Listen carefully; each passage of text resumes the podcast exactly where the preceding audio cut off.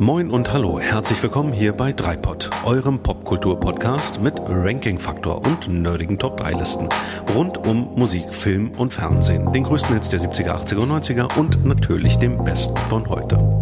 Wir sind Micha, Björn und Daniel und wünschen euch gute Unterhaltung.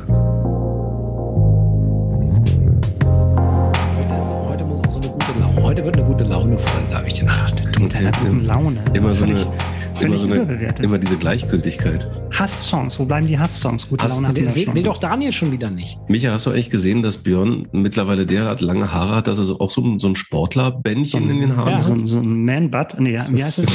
Man-Bun.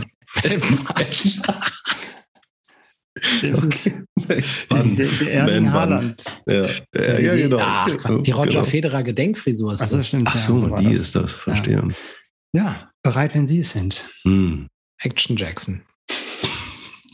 Herzlich willkommen bei Dreipod, eurem Popkultur-Ranking-Podcast, Folge 19. Mein Name ist Micha und ich bin heute wieder nicht alleine. Ich habe mit dabei den Mann, der bei einer Autofahrt von Köln nach Berlin 54 Mal den Song Sweet Child of Mine von Guns N' Roses gehört hat.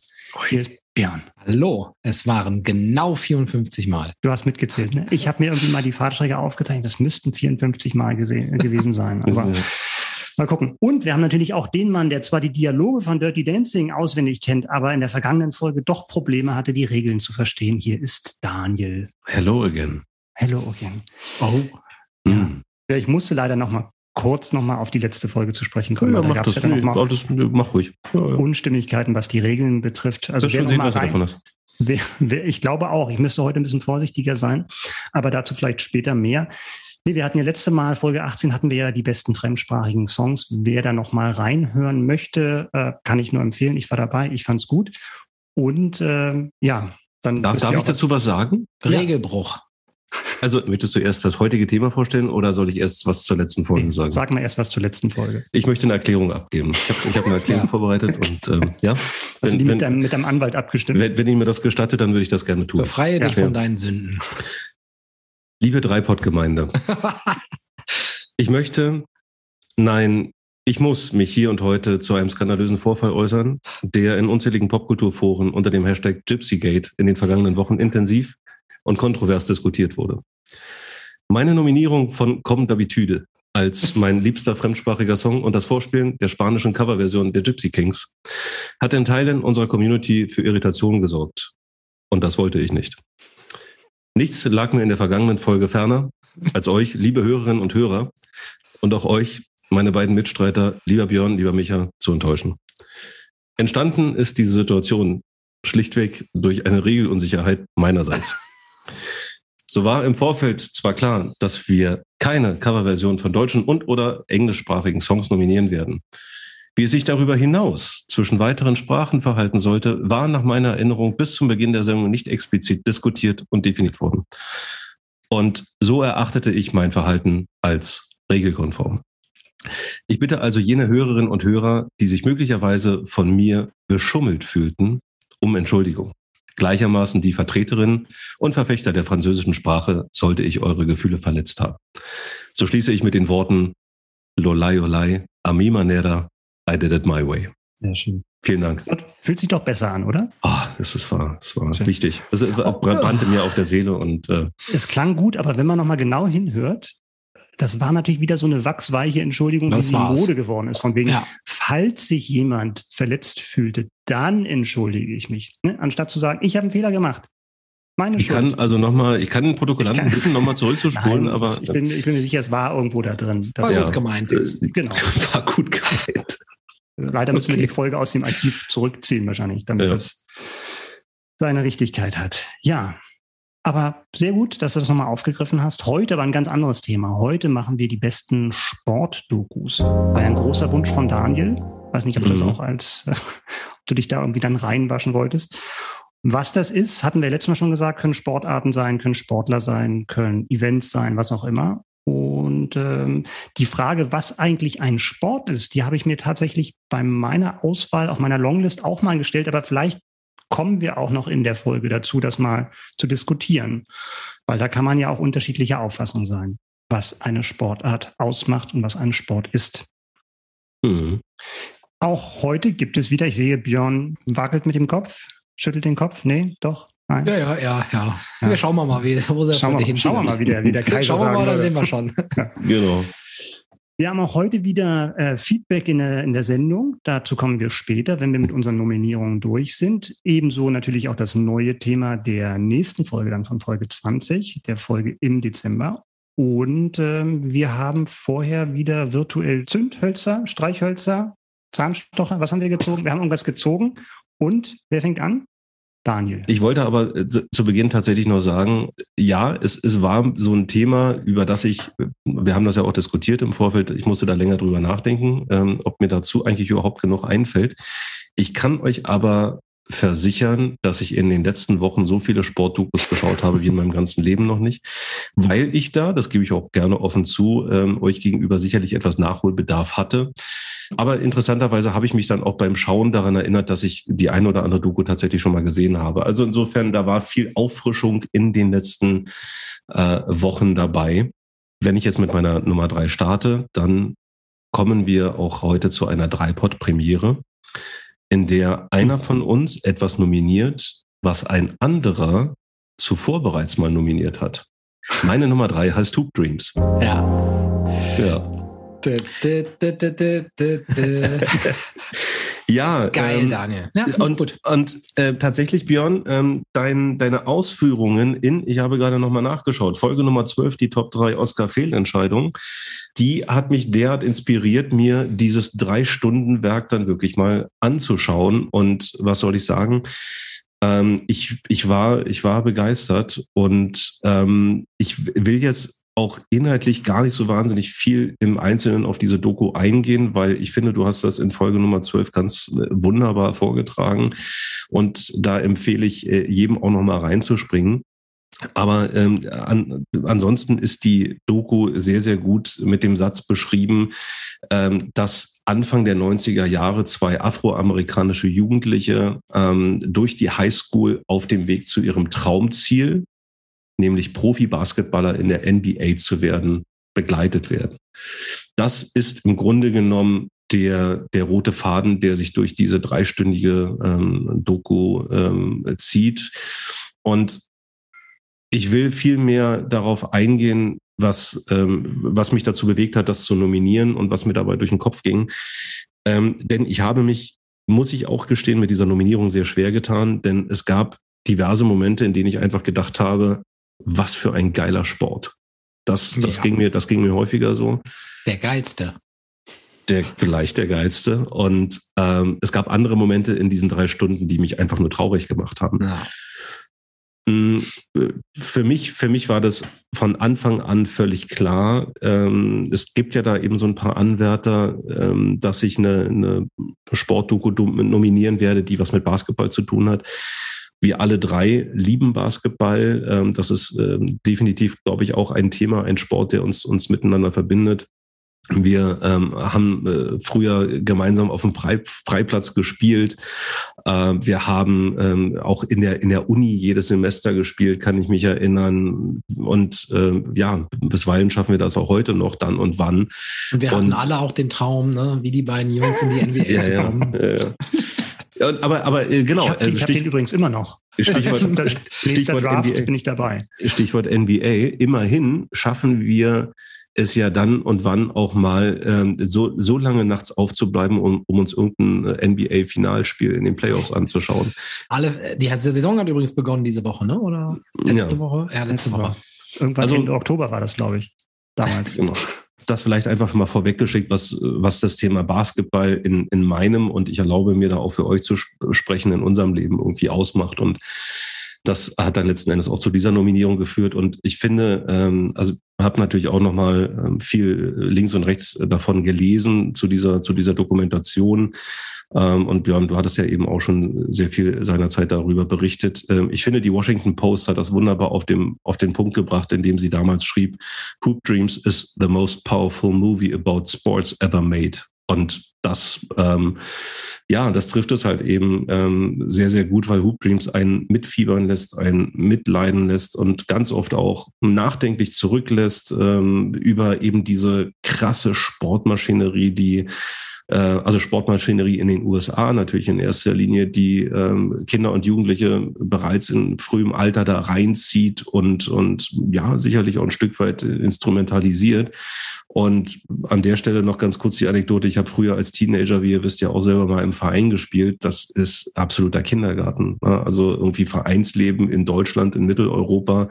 Ja, man schickt das Kind halt zum Sport. Ja, aber ähm, in den in den USA ähm, ist das ja irgendwie eine Religion. Ist äh, zumindest so. Ja, so das ist ja vor allem auch für viele, viele, die, viele, vor allem auch der schwarzen jungen Menschen, ja. ähm, die Chance überhaupt rauszukommen aus den elendigen sozialen und ökonomischen Bedingungen, in denen sie leben. Ne? Und, mhm. und nicht nur für sie, sondern die gesamte Familie, mhm. die da im Grunde dranhängt. Und das das spüren die natürlich auch sehr früh. Und das ist genau, was, was du da gerade sagst, bei Hoop Dreams ja auch der Punkt. Dieser Last, die lastet mhm. ja auch auf diesen beiden jungen Wahnsinnig. Männern, ja. weil sie diese Erwartung nicht nur für ja. sich selbst haben, sondern sie spüren ja auch die Erwartung der gesamten Familie. Alle ja. Hoffnungen sind, werden in sie projiziert, ähm, die ganze Familie da rauszuholen. Und ich meine, wow, was ist das für ein, für ein Druck? Und bei den, bei den beiden Jungs war das halt auch wirklich so, dass äh, die Erwartungen der Familie, also der Eltern und beispielsweise einem älteren Bruder ja irgendwie derart groß waren, weil äh, die jeweiligen Personen früher eben nicht so erfolgreich waren und, und sicherlich dann auch sehr, sehr viel eben auf die, äh, auf den Nachwuchs da projiziert haben. Ja, mhm. und das hat ja auch nochmal den Erwartungsdruck ähm, äh, ins, ins äh, Unermessliche gesteigert. Und ja, das sind halt irgendwie Teenager, die die sich halt auch noch irgendwie erstmal finden müssen, ja, und ihren Charakter ausbilden und ihre Persönlichkeit entwickeln und eben so ein derart großer Erfolgsdruck auf ihnen lastet, ja. Ah, ich verstehe, also ich finde es cool, dass du das hier nominierst, obwohl das schon mal nominiert wurde. Ähm, ja. Weil, weil, ich meine, ich habe noch ganz, ich hatte es ja in genau zur Vorbereitung dieser Folge, die du gerade ansprachst, zwölf, sagtest du, ne? Mhm ja nochmal gesehen und da sind mir jetzt noch viele Szenen so präsent, auch aus der Doku, nicht? Wie, mhm. wie eben der Vater von dem einen da Crack kauft, während äh, an, an der nächsten ja. Straße und die Kamera fängt das noch mit ja. ein oder ähm, wie der wieder das erste Mal an so eine weiße Highschool kommt und völlig schockiert ist von dem Niveau äh, der Gebäude und allem. Also ähm, vielleicht mal so als kleiner, kleine ähm, Randnotiz, es gibt jetzt, nicht, ich hoffe, ich greife damit jetzt nicht voraus, aber bei Netflix so ein Format, Last Chance You. Ja. Mhm. Ähm, das äh, sind so Serienformate über äh, zunächst Football-Teams, aber jetzt gibt es auch Last Chance You Basketball. Mhm. Äh, über auch ein ganzes Team quasi, mhm. äh, wo da steht ja schon im Titel auch, ne, Last Chance. U ist dann eben für University, also weil das halt eben so ein College-Team ist, wo eben dieses, diese Idee, dieser Gedanke, diese Story auf ein ganzes Team übertragen wird, wo eben dann unterschiedliche Charaktere ihre letzte Chance suchen, um in den Profisport wechseln zu können. Also wer das, wer das nochmal vertiefen mhm. oder, oder, verlängern möchte, mhm. ähm, dem sei das empfohlen. Ja. Du hattest es eben auch nochmal betont, äh, auch dieses Thema Drogen, Crack und damit natürlich auch irgendwie auf die Armut und äh, das äh, soziale Elend angespielt. Und ich weiß gar nicht, ob ich das eingangs gesagt hatte, die Doku ist von 1994. Wir sprechen natürlich auch nochmal über eine etwas andere Zeit. Und mhm. all das ähm, ist genauso Teil dieser Dokumentation, die sozialen Unterschiede, ähm, das Umgehen mit Druck und Erwartungshaltung, permanent von irgendwelchen leistungsbesessenen Coaches angeschrien zu werden. Ähm, auch das alles im Teenageralter. Letzten Endes ähm, kann ich diese Dokumentation allen Hörerinnen und Hörern ans Herz legen, die auch nur ein bisschen mehr darüber verstehen, wie Sport in den USA organisiert wurde und wird. Ähm, für, für solche Menschen, die da ein bisschen Interesse dran haben, ist das aus meiner Sicht eine, eine Must-See-Dokumentation. Super. Ja, haben wir tatsächlich ja eine Premiere. Finde ich sehr gut, dass du dich dann getraut hast, weil das ist ja auch eine Überlegung. Ne? Nimm ja. was, worüber schon geredet wurde oder nicht, aber ja. ähm, finde ich cool. Björn, hast du auch Hoop Dreams auf der 3? Ich habe äh, Hoop Dreams äh, auf der 3, 2 und 1. ich habe mir aber notiert, dass ja ich schon Hoop Dreams genannt hatte. Das hat Daniel mir jetzt nochmal doppelt abgenommen, insofern umso besser. Ich möchte auch eine kleine Vorbemerkung machen. Ja. Auch ich habe lange gehadert, ihr habt gerade schon gesagt, es war tatsächlich so, ich konnte mich noch nicht so richtig entscheiden. Ich habe ich hab jetzt, ich lasse jetzt meinen Gefühlen freien Lauf. So und ich gehe bei meinen drei hm. Nominierungen hm. heute. Moment mal ganz kurz, das, das letzte Mal, als du deinen Gefühlen freien Lauf gelassen hast, da kam dann irgendwie Udo Jürgens und Nicole oder sowas. Ja, Roy Black kam auch schon auf Platz ja. eins. Also insofern. Den hatte ich gerade verdrängt. Dankeschön dafür, dass ja. er wieder da ist. Aber gut, mhm. ich habe dich unterbrochen, sorry. Mhm. Hey, genau so, genau so ist das und das sind doch dann die Besten. Mhm. Ähm, ich gehe also jetzt, ich, ich habe mich, ich habe bewusst so vorher hin und her überlegt zwischen, wo würdest du sagen, die Dokumentation war filmisch besser gemacht, mhm. vielleicht auch kritischer, ja. oder wo ist das einfach äh, eine Dokumentation, die du gerne guckst? Mhm. Nach der letzteren äh, äh, Entscheidungslogik gehe ich jetzt vor und deswegen nominiere ich auf Platz drei eine Dokumentation mit dem Titel Der perfekte Wurf. Mhm. Sehr geil. ähm, Sehr schön. Und ich, ich schiebe den sozusagen den negativen Disclaimer direkt vorweg. Ich finde, sie ist vom Spannungsbogen her, äh, vom Storytelling her keine herausragende Dokumentation. Hm. Äh, es ist die Geschichte eine Dokumentation über Dirk Nowitzki. Mhm. Das muss man vielleicht sagen für diejenigen, die das nicht kennen. Es ist eine, es ist eine gut erzählte äh, Geschichte, ähm, aber es ist eben die Geschichte von Dirk Nowitzki und damit von einem meiner absoluten Lieblingsschauspieler. Äh, Schauspieler, sage ich nochmal, geil, von meinem, einem meinem absoluten Lieblingssportler. Und ähm, Daniel, wir ähm, haben uns ja äh, vor geraumer Zeit zum Tennisspiel mal wieder entschieden und haben ja. da einen gemeinsamen Tennistrainer, der ja. einer ganz anderen Generation, nämlich äh, deutlich jünger, äh, angehört als wir. Und der fragte mich mal so irgendwie, als wir über Sportler sprachen, ey, so, wer, wer, wer, wer ist denn der größte deutsche Sportler aller Zeiten? Und er hat mir davon Männlich. erzählt, ja, er hat mir davon erzählt, dass ihr darüber gesprochen habt und er hat mir dieselbe Frage auch gestellt. Und wir haben genauso darüber gesprochen. Das war echt cool. Das war echt interessant. Allein deswegen muss die Dokumentation äh, Der perfekte Wurf hier auf Platz drei in dieser Rangliste erscheinen. Ich habe sie damals auch im Kino gesehen äh, als sie da lief. Es, ich mhm. finde, ähm, Dirk Nowitzki ist der beste Sportbotschafter und vielleicht sogar einer der besten Botschafter überhaupt in Deutschland jemals hatte. Ein Mann, der alles erreicht hat im Basketball, ja, der alles abgeräumt hat an Individualauszeichnungen, aber auch mit der Mannschaft. Keine deutsche Meisterschaft in der Bundesliga, ne? Nee, da hat er dann gedrückt. Ist, das, ist sozusagen der Stachel im Fleisch. Ne? Aber wir ähm, haben ihn live in Berlin gesehen. Das kann man ja auch live mal. In Berlin gesehen. Das stimmt, das Auf der NBA Europe Tour äh, mit den Dallas Mavericks haben wir ihn live in Berlin genau, gesehen. Das ne? war also, geil. Ja. Und auch die Dokumentation enthält halt viele faszinierende Geschichten über, über ihn, über die ähm, außergewöhnliche Beziehung zu seinem Mentor Holger Geschwindner, einer, mhm. also ein, ein Mann, über den alleine eine Doku auch schon wieder äh, möglich wäre. Ja. Basketball ähm, also, ist Jazz. Genau. ja, ja. Und, einer, er hat ja tatsächlich, genau, das war einer seiner Sprüche, weil er, und er hat das tatsächlich ja auch äh, in Trainingskonzepte umgemünzt, ne? Ja. indem er irgendwie nach dem Takt von Jazz dann, ja. dann bestimmte Übungen gebaut hat, ohne den wahrscheinlich auch der Erfolg von Dirk so nicht wäre. Und es ist, gleichzeitig ist Dirks Karriere eine Heldengeschichte für mich. Mhm. Ja, einer, der ausgezogen ist, äh, die Welt zu erobern, Furcht hatte natürlich, auch Unsicherheit vor dem, was da war, ähm, versucht hat, sich hochzuarbeiten, krachend gescheitert ist in den Finals 2006. Äh, 2-0 lagen sie in Führung, haben am Ende verloren gegen die Miami Heat. Mhm. Ähm, danach Erstrunden aus in den Playoffs. Also wirklich äh, auch dann von der Presse viel kritisiert worden, wie mhm. das hieß, ja, du bist soft, ja, typisch Europäer, bla bla bla. Ähm, und dann eben mit diesem, mit dieser Krönung 2011, mit der auch die Dokumentation endet, wo sie den Titel geholt haben, wieder gegen die Miami Heat. Hm. Ähm, und ich habe diese Spiele nachts damals noch live zum Teil gesehen. Mitten in der Nacht liefen die ja bei uns. Damals, und als es noch schwer war, die zu sehen. Ja, ja, genau. ja genau. Nicht heute wurde, ne, kauft dir ja. mal ein Spiel. Also, genau. Und das ist gerade mal zehn Jahre her, ist auch krass. Ja. Und heute ist es so für mich, wenn ich mal nicht gut drauf bin und ich brauche gute Laune, Mhm. Dann gucke ich mir jetzt nicht der perfekte Wurf an, aber dann gucke ich mir eine Zusammenfassung der Mavs gegen Miami Heat Finals an. Ja. Mhm.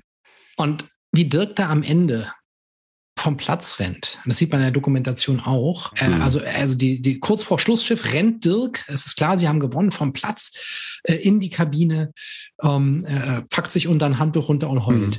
Mhm. Und dieser ja. ganze Druck bricht zusammen, bricht aus ihm raus und und gleichzeitig ist er ein unfassbar bescheidener Mensch. Man sieht auch, wo das herkommt in der Doku, ne? aus diesem Elternhaus, Reihenhaus äh, in, in oder nahe Würzburg.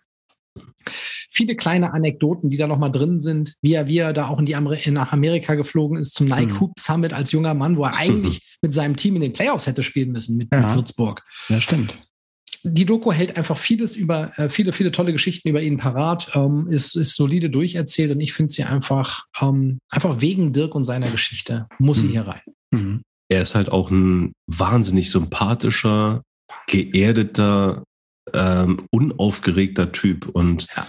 ähm, ich finde die, ich finde die Nominierung super, weil auch ich darüber nachgedacht habe und ähm, der perfekte Wurf in meiner Longlist habe. Ähm, aber ich bin mir sicher, Björn, dass wir vielleicht bei nächster Gelegenheit nochmal über Holger Schwindner äh, sprechen könnten ja. in einem anderen Kontext, ähm, weil mich das auch sehr, sehr fasziniert hat, die Art und Weise, wie da wieder ähm, ja, sportlich gecoacht wird. Und ähm, das, das ist halt ähm, zum, zum einen sehr cool. Und ich finde, Dirk Nowitzki ist einfach mega sympathisch und ja. er kommt ebenso sympathisch und authentisch, ganz wichtig, authentisch eben in dieser Doku rüber. Ähm, und das fand ich eben auch so schön, du hast es eben gesagt, Björn, trotz der Tatsache, dass er dann eben so als äh, weicher, ähm, also in, in, der Spielweise weicher Europäer irgendwie äh, erst ähm, verlacht wurde und dann das kann man, glaube ich, so sagen, zum einen der erfolgreichsten NBA-Spieler aller Zeiten avanciert ist. Und das gerade, also das, oder trotz der Tatsache, dass trotz der Tatsache, dass er eben ähm, äh, Deutscher beziehungsweise Mitteleuropäer ist. Und das ist ja wirklich eine absolute Ausnahmeerscheinung in der NBA bis heute. Es gibt natürlich immer wieder ein paar, ähm, die da, die da durchstarten und die, die wahnsinnig erfolgreich sind über die Dekaden. Aber es ist, äh, bleibt halt eben ein sehr amerikanischer Sport und äh, natürlich ein, ein, ein sehr von Amerikanern Amerikanern dominierter Sport. Und äh, umso beachtlicher ist einfach diese Leistung, die, die Dirk Nowitzki da ähm, ähm, erzielt hat über die, die Jahre. Und das bringt die, die Dokumentation wunderbar raus. Also ich habe die wirklich sehr, sehr gerne geschaut und großartig. Mhm. Ich habe ja auch gesehen und ich kann das völlig unter, unterschreiben, was ihr gesagt habt über Nowitzki als Spieler und als Mensch oder so wie er wirkt bei der Doku habe ich, hätte ich mir ein paar Mal gewünscht, dass er mehr zu Wort kommt. Ne? Also die Doku ja. hat super viel Aufwand betrieben, verschiedenste Leute aus unterschiedlichsten Phasen vor die Kamera zu bekommen. Leute aus Würzburg, aber auch äh, US-Journalisten Kobe Bryant, erinnere ich mich auch ja. noch, haben sie vor die Kamera bekommen, mhm. um über Nowitzki zu sprechen. Aber also ich hätte mir noch mehr wirklich O-Töne von ihm gewünscht. Das war so das, das Manko, was ich noch in Erinnerung habe von damals, von der mhm. Doku. Aber, aber ansonsten, ja, trotzdem eine sehr gute Wahl.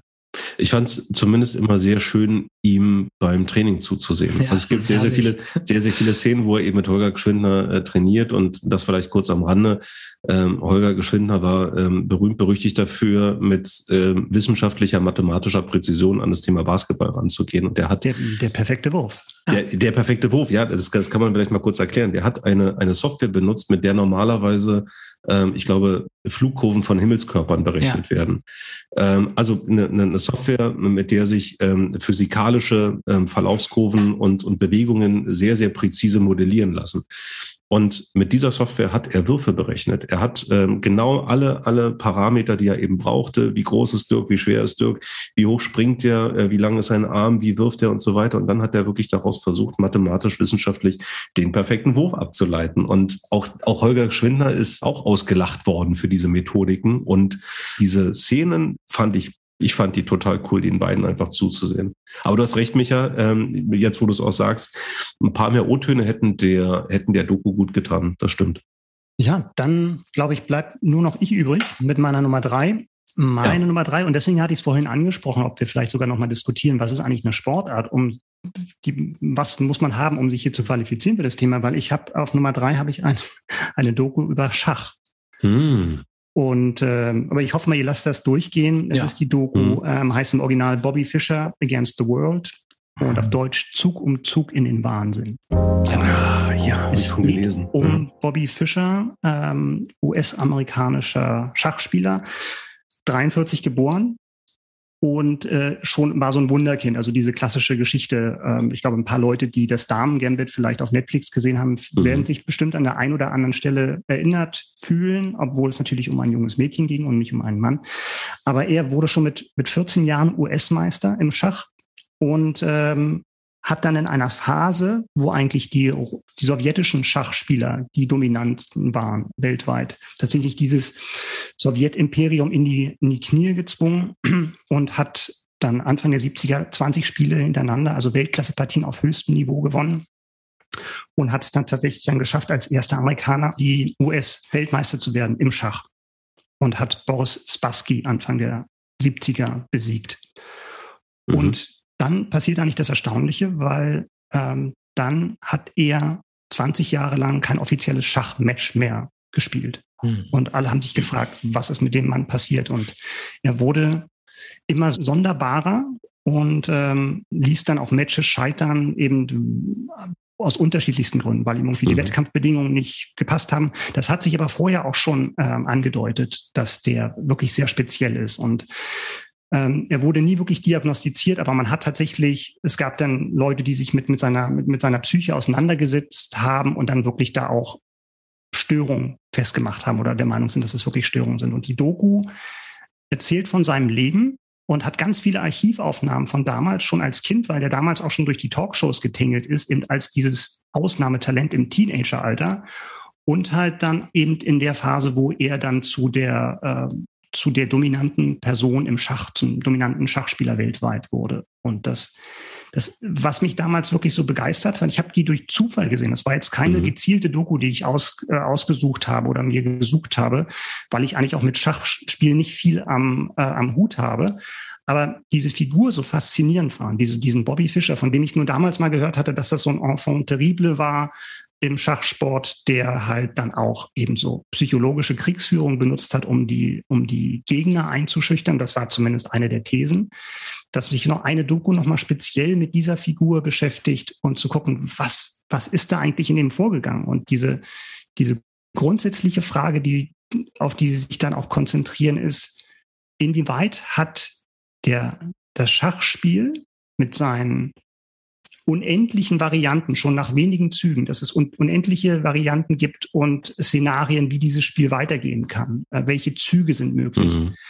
Inwieweit dieses fast obsessive, krankhafte Trainieren von diesen Zügen und auswendig lernen eine, eine psychische Störung begünstigt oder ob zuerst die psychische Erkrankung da ist, die dich dann zu einem noch besseren, zu einem Weltklasse, zu einem Ausnahmeschachspieler machen kann. Klar, es gibt auch Schachspieler und da kommen auch in der Doku Leute zu Wort. Also Gary Kasparov ist zum Beispiel einer, der dann auch über äh, Bobby Fischer in dieser Doku, in dieser US-Doku, die ist von HBO produziert worden damals, spricht. Aber ähm, es scheint halt doch einen Zusammenhang zu geben zwischen diesen beiden Faktoren. Und das fand ich so super faszinierend, weil das auch eine Sache ist, die im Schach, glaube ich, noch mal mehr zu, zum Tragen kommt, diese Obsession, weil es halt eine rein geistige, eine rein mentale Leistung ist. Anders als bei, bei den ganzen Sportarten, über die wir wahrscheinlich sonst heute Abend sprechen, wo du halt immer noch eine körperliche oder zum Großteil eine körperliche Komponente hast. Aber wenn wirklich alles fixiert ist auf, auf das Mentale, auf das Auswendiglernen, auf zehn Züge vorausdenken, dann äh, finde ich das faszinierend, auf, diesen, auf diese Faktoren dann hinauszukommen in der Doku. Absolut. Also, wow. wobei mhm. die ja auch irgendwie mehrere, mehrere Kilo verlieren sollen während so eines Spiels, ne? So an, an aber so körperlich, auch körperlich dann, aber das Gehirn verbreitet ja auch Energie, ne? Absolut, klar. Ähm, aber kam da jetzt heraus, wie rum die Korrelation oder der Zusammenhang ist? Nein, gab es nicht, weil er auch tatsächlich ähm, gestorben ist. Er ist 2008 gestorben. Die Doku ist von 2011 und das lässt sich nicht festmachen, weil er wirklich nie wirklich diagnostiziert gab. Es gab äh, Leute, die haben gesagt, das ist eine bipolare Störung. Es gab äh, Leute, dass es auch Paranoia war, weil er dann auch, und das ist auch nochmal eine interessante Facette, dass er dann in der Zeit, wo er nicht gespielt hatte, durch andere Sachen auffällig geworden ist, durch antisemitische äh, Ausfälle oder Tiraden, mhm. die er da abgehalten hat, mhm. hatte dann auch über, über 9-11 gesprochen als Inside-Job sozusagen. Also ganz krude Theorien, die wirklich gezeigt haben und äh, ein wirklich ein Mann immer mehr abdriften hat, hat lassen, der dann auch Anfang der 90er kam dann sein Comeback wo er dann damals im ehemaligen Jugoslawien sich über UN-Embargos hinweggesetzt hat und dort halt ein Rematch gegen Boris Spassky äh, gespielt hatte, woraufhin die, die, die Amerika irgendwie ihm den Reisepass abgenommen hat und er war dann praktisch in den letzten Jahren seines Lebens, in den letzten zwei Jahrzehnten oder 15 Jahre, die dann noch kamen, praktisch Flüchtling und hat dann zum Schluss auf Island, da wo das erste Match ähm, Anfang der 70er das WM-Match stattgefunden hat, dann da Asyl bekommen und wurde dann praktisch Isländer ehrenhalber. Aber diese späten Aufnahmen dann von, von, von Bobby Fischer zu sehen, ist schon echt heftig. Und dann mhm. entgegengeschnitten ihn nochmal als Kind. Also die hat mich total lange begleitet und ich habe die vor zig Jahren gesehen und habe sie jetzt wieder gesehen in, in Vorbereitung auf die Sendung und ja, hat mich total gepackt. Micha, wo, wo kann man das denn aktuell sehen? Aktuell kann man es bei YouTube allerdings nur im Original sehen. Also mhm, okay. Bobby Fischer Against the World, sehr empfehlenswerte Doku. Ja. Lief früher mal in den dritten Programm und ich habe mich auf, auf Arte gesehen. Ich schaue ja nur Arte und Dreisat. Ja, ja klar. Das ja. ist ja klar. Ich auch. Das versteht sich ja von selbst. Mhm. Äh, aber zurzeit auf YouTube. Okay. Nichts gegen Arte. Es gibt so dermaßen geile ja, Dokumentationen auf Arte. Aber das, der Grund, warum ich frage, ähm, kommt bei mir sofort auf die Watchlist. Also ja, auf jeden Fall. interessiert mich total. Ich weiß nicht, ob wir da in den letzten anderthalb Jahren mal drüber gesprochen haben. Ich habe im Lockdown letzten Jahres, es muss dann so im April gewesen sein. Bist du Großmeister geworden? Nein, nein. Aber ich habe wieder angefangen, Schach zu spielen.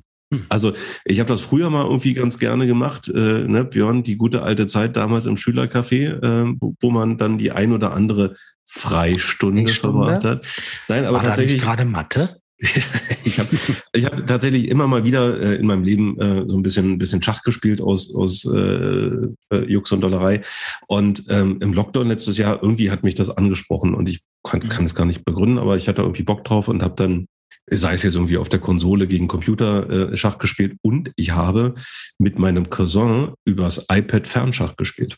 Kein mhm. Witz. Ja, tatsächlich wieder so ein bisschen Faszination wiederentdeckt für dieses uralte, aber immer noch extrem geile Taktik, Strategiespiel. Sport, und Sport meinst du? Sport, Sport, Sport, für diese Sportart, Entschuldigung. ja, ja, genau, genau. Wir, wir wollen das ja, äh, genau, äh, wollen ja im Thema bleiben. Und insofern, äh, das kommt sofort auf meine Watchlist. Hat mich jetzt sehr inspiriert, deine Nominierung. Ähm, klingt spannend, klingt gruselig, traurig. Ja, gruselig ja. ist ganz gut. Ja, ja weil ich habe hab gerade wirklich das versucht, mir, mir vorzustellen und ähm, ich glaube tatsächlich, ähm, Diagnosen oder eindeutige Diagnosen sind da wahrscheinlich auch schwierig mhm. in dem Bereich. Bei allem anderen, keine Ahnung, Knochen, Muskel, Sehne, kannst du sagen, ist kaputt oder ist dies oder das oder aber bei, bei so geistigen, psychischen Themen ist das wahrscheinlich ähm, häufig schwieriger. Ja. Und das Im dann Fußball ganz haben wir immer gesagt, Verletzung ist ab offenem Bruch. Genau. Mhm. Das ist beim Schach natürlich ein bisschen schwieriger. Ja. Was ich krass finde, ist, Ihr werdet das bestimmt auch so gemacht haben, neben den Dingen, die man schon mal gesehen hat. Michael, du sagst gerade, du hattest die ja vorher schon mal gesehen. Mhm. Guckt man ja in Vorbereitung auf so eine Sendung wie heute auch nochmal so, was gibt es denn noch so, was ich eigentlich nochmal so mhm. gucken könnte? Ich habe die gar nicht, also die, die ist jetzt gar nicht in mein Suchraster reingekommen. Ich habe die mhm. nirgendwo irgendwie bei Sportdokumentationen oder so, was gibt es da alles so nirgendwo ist ja gesehen. ist ja auch ein beides Feld. Ja, ja, es ist ein weites Feld. Ähm, also nee, zumal ja, nee, und zumal, zumal ja auch tatsächlich oftmals dann nur Kinodokus oder neuere mhm. Dokus mhm. dann auf diesen Listen erscheinen ja. und Sachen, die, die vor 10, 20 Jahren fürs Fernsehen produziert werden, nicht immer auftauchen. Ja, ja schade, weil das hätte ich, das hätte ich super gerne auch vorher ja. jetzt gesehen. Man das schauen. Äh, kommt bei mir und auch wenn, auf, wenn, wenn, wenn, ihr es schaut, dann äh, werdet ihr mir vielleicht beipflichten, dass die Idealbesetzung für eine Filmbiografie Nicolas Cage wäre. Oha, okay. okay. Also vor, vor, vor, vor Nicolas Cage ja. vor 20 Jahren so als durchge durchgeknallter Schachprofi. Aber gut. Ja, das war meine Nummer drei. Cool. Sehr gut, ja. Schön. Okay. Sehr ja. inspirierend. Da sind wir ja. schon wieder bei Daniel. Dann sind wir schon wieder bei mir und möglicherweise werde ich euch überraschen mit meiner, mit meiner Nummer zwei. Auf jeden Fall steckt der, der Name des Protagonisten im Titel, denn meine Nummer zwei heißt Diego Maradona. Ja. Mhm. Von das 2000. Super, super, danke. Ja? ja. haben wir uns überschnitten? Wir haben uns nicht, ich, ich, ich habe lange mit mir gekämpft, genau. Okay. Ich, äh, okay. Das ist weil, kurz im Vorgespräch. Ja. Im Vorgespräch, bevor Micha dazu kam, meinte ich, ich habe gerade gestern noch eine Doku gesehen, die mich echt ja. umgehauen hat. Ah, okay, das war die, das, ja? Das war sie. Okay. Björn, spring gerne rein, ähm, wenn du, wenn du deine, deine Gedanken dazu äh, teilen willst. Ähm, ich, ich mach mal ganz kurz das, das Formelle sozusagen. Es ist nämlich eine recht junge Doku von 2019 und ähm, es ist eine Doku, die aus dem Grund sehr besonders ist, weil sie ähm, unzählige Szenen äh, zeigt, die, die bislang unveröffentlicht waren, ähm, so, sowohl jetzt aus den Sport- äh, oder aus den TV-Archiven als auch ähm, aus den Privatarchiven äh, der Familie von, von Maradona. Verantwortlich zeichnet der Regisseur Asif Kapadia, der ähm, auch die Dokumentation Senna gemacht hat über Ayrton Senna, den, den Rennfahrer. Und da war es echt knapp bei mir. Also die habe ich definitiv auf der Longlist. Ich weiß nicht, vielleicht kommt sie ja heute noch. Ähm, aber zurück zu Maradona. Diese Doku hat einen ganz klaren Fokus auf eine bestimmte, auf einen bestimmten Lebensabschnitt von, von Diego Armando Maradona. Und zwar seine Zeit beim SSC Neapel von 1984 bis 1991. Da könnt ihr auch gerne reingrätschen, wenn ihr da noch erhellende ähm, Dinge zu sagen könnt, ähm, weil gerade du, Michael, glaube ich, beim, beim Fußballthema einfach nochmal viel, viel versierter bist, als ich es bin.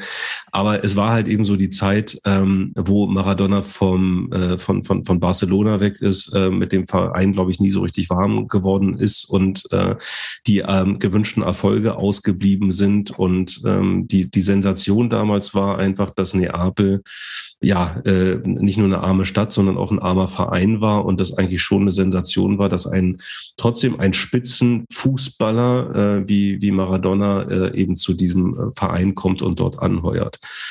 Was mich also auch mal so in der, in der schnellen Zusammenfassung sehr, sehr fasziniert hat an dieser Dokumentation, ist einmal, wir haben eine Dokumentation über ein absolutes Ausnahmetalent auf dem Fußballplatz, äh, über jemanden, der ziemlich offensichtlich äh, geschummelt hat und ähm, das auch immer sehr dreist verteidigt hat, nämlich die Hand Gottes.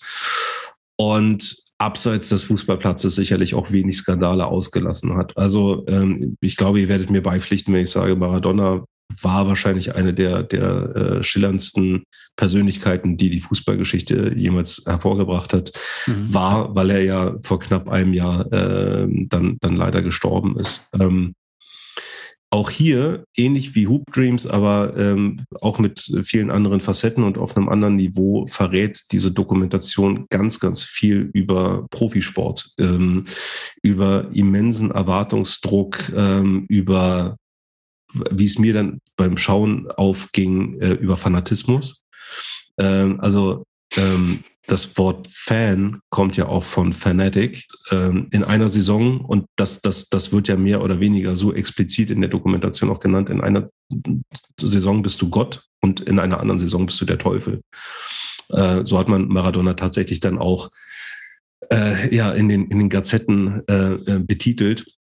Was mich dann noch sehr, sehr fasziniert hat, was ich richtig krass fand, ich habe in einer anderen Doku in der Vorbereitung, war immer von Gladiatoren die Rede. Und äh, kann ich ja sagen, es ging um die, äh, die Dokumentation Streif, also wo es um diese, diese weltbekannte Abfahrtsstrecke ging und die, die Skifahrer, die Abfahrtsläufer wurden immer als Gladiatoren bezeichnet. Also sehr, sehr dramatisch. Es gibt aber eine Szene, wo Maradona durch die Katakomben beim, beim SSC Neapel läuft. Und das war eigentlich so ein, das war eigentlich so ein Hallo Maradona-Termin. Also, mhm. Hallo Maradona-Termin. Die, die, die, Vorstellung. Die Vorstellung, ne? die Vorstellung genau. Ja. Also da läuft er durch die Katakomben und äh, die Kamera ist, ist neben ihm und dann wird so nach oben geschwenkt und dann äh, sieht man so eine Reihe von Gittern und da drüber ist dann die Tribüne und die Leute mhm.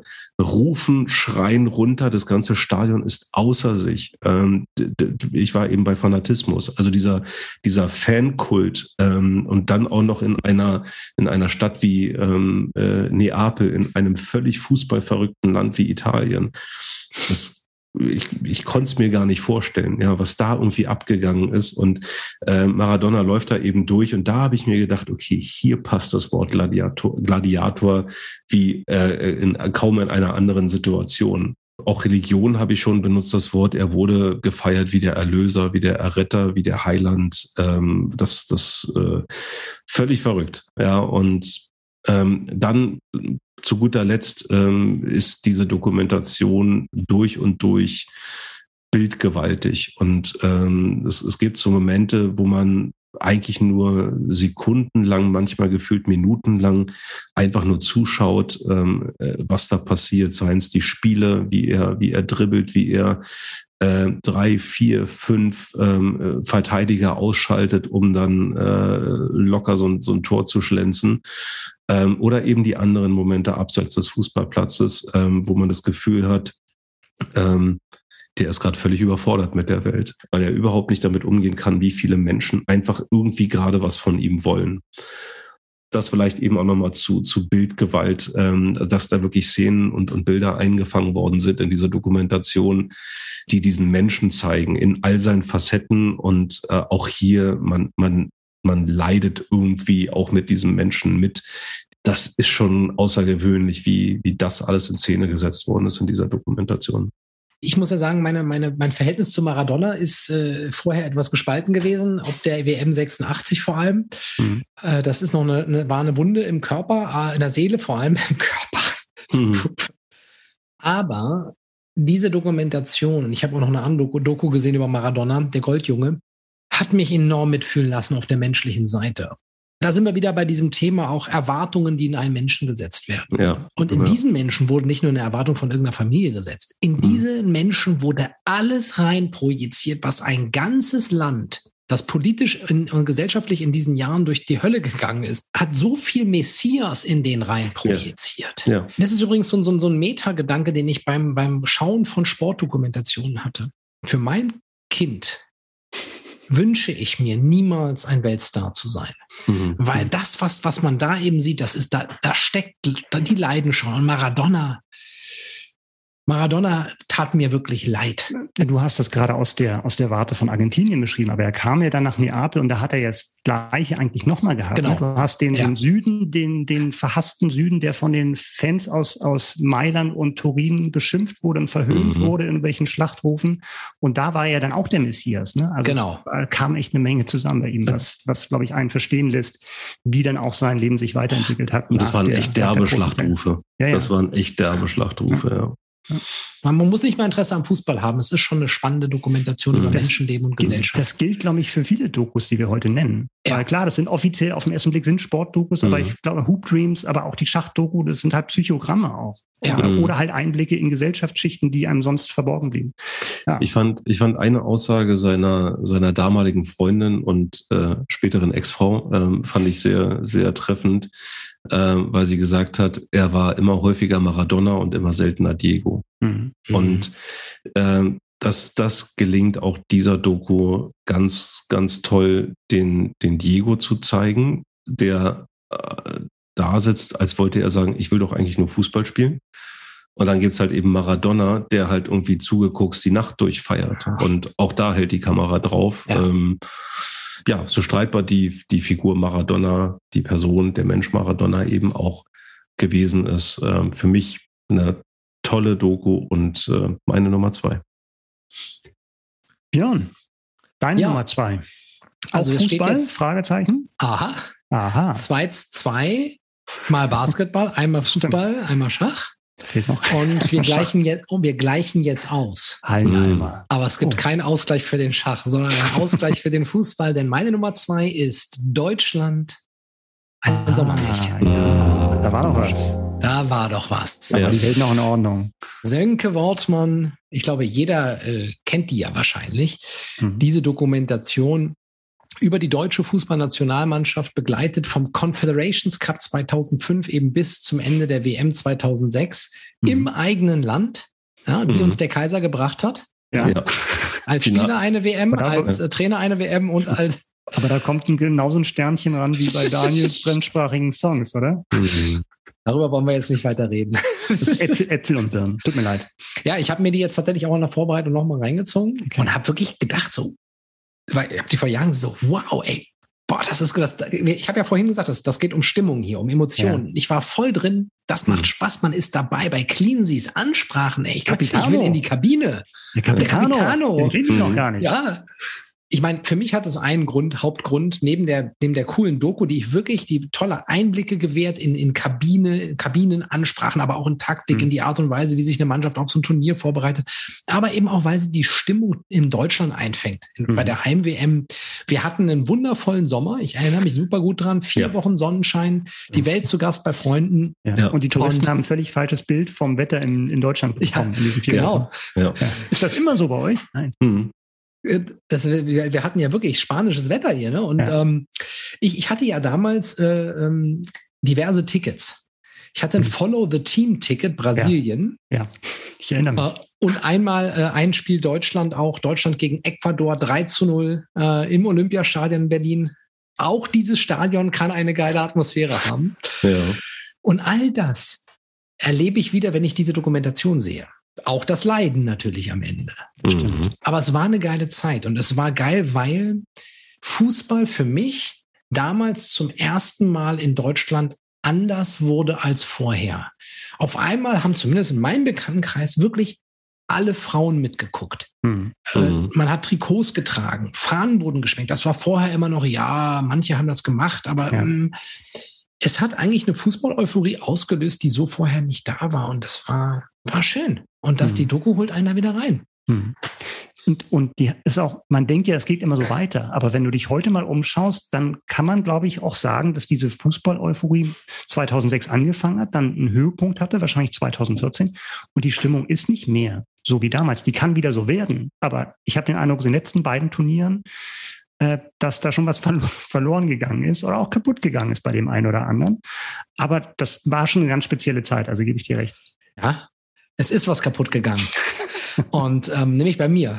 Ja. Vieles kaputt gegangen. Und das ja. begann schon 2012 und konnte auch durch 14 nicht mehr geheilt werden. Ich finde auch 2006 war Fußball, war für mich, war das Erleben schöner als selbst 2014 mit dem Titel und selbst 2010, wo sie, wir haben in einem anderen Podcast mal drüber gesprochen, grandios ja. das erste Mal aufgespielt haben, wo man ja. dachte, das gibt's ja gar nicht. Aber, aber sechs war, die, war das Erwachenserlebnis und mhm. es ist verloren gegangen, äh, für mich zumindest.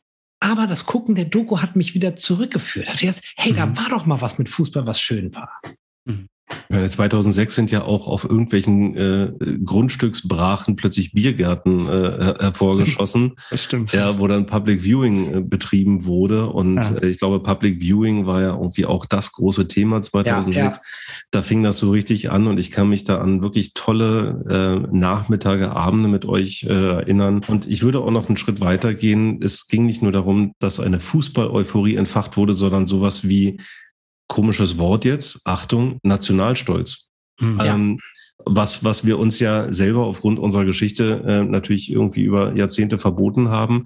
Aber dieses, dieses Thema äh, Flaggen schwenken, Flaggen an sein Auto ranhängen, Flaggen auf seinen Balkon hängen, das war sicherlich äh, erstmals in dieser Form 2006 der Fall. Ich glaube, das hat man mhm. so vorher nie gesehen. Und Insofern würde ich da über reine Fußball-Euphorie hinausgehen und sagen, möglicherweise haben wir uns da als, als Deutsche so ein bisschen emanzipiert in diesem Jahr. Ja, als die Fahnen dann sogar auf die Außenspiegel vom Auto kamen, da wusste ich, jetzt ist eine neue Definition erreicht. Aber ja, ja.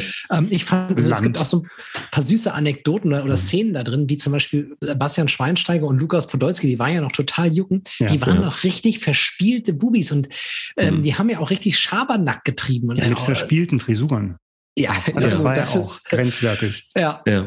Haben sich Streiche gespielt gegenseitig und das, mhm. das war irgendwie richtig, das äh, hatte ich ganz vergessen so, nicht? Weil die ja. sind natürlich auch gereift und Medienprofis geworden und, und älter geworden, reifer.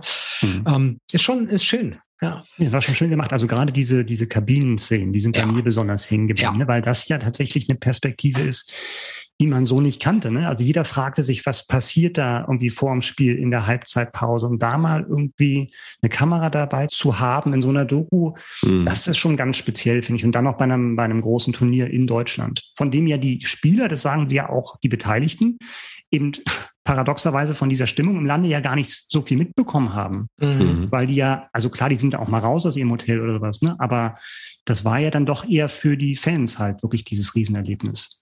Ich finde das übrigens total, muss wirklich nochmal sagen, während ich das jetzt gesehen habe, dachte ich so, Chapeau Jürgen Klinsmann. Wegen hm. mehrerer Dinge, aber zwei fand ich besonders auffällig. Erstens, was du gerade schon hast, also diese, die motivationalen Reden. Von Anfang an hm. hat der eine glaubhafte Story erzählt den Spielern. Hm.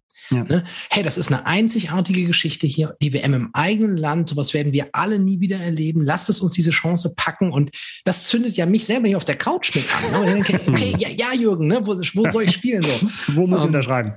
Äh, und das andere ist, wie er dann auch kein Ego, kein so großes Ego hat, dass er irgendwie ähm, das anders darstellen muss, als es ist, sondern dann eben sagt, so und jetzt für die Taktiktafel kommt Yogi ne, äh, und erklärt euch mal, wie wir wirklich spielen. Stimmt. Stimmt, ja, ja. Und, und, aber, aber, man muss ja auch erstmal die Größe haben, zu, ja. zu, für sich zu erkennen, was ist meine Rolle, was kann mhm. vielleicht auch sich so mal jemanden auch an Bord zu holen und dann zu sagen, hey, ne? mhm. und das hat er auch in Interviews ja gesagt, ne, die Taktik und alle, Yogi hier, ne, das ist euer Ansprechpartner dafür. Ja. Ich finde das schon toll ja, schönes Zeitdokument, alle Fälle. Total. Und wir haben ja, meine ich mich zu erinnern, alle damals das Glück gehabt, äh, in Berlin zu leben. Und äh, es war wirklich eine, eine Stimmung wie, wie selten zuvor, auch in dieser Stadt. Mhm. Sehr schöne Wahl, Björn. Ja, finde ich auch. Richtig gut. Hatte ich auch auf der Longlist, habe ich aber zum Glück dann nicht genommen, weil ich mich auf dich verlassen kann. Sehr gut. so muss das sein. Was hast du denn dafür ausgewählt? Ich habe äh, eine Doku, ich denke mal, ich habe die älteste Doku hier im, im ähm, Wettbewerb genommen. Meine Doku ist aus dem Jahr 1979 und heißt Profis, ein Jahr Fußball mit Paul Breitner und Uli Hoeneß.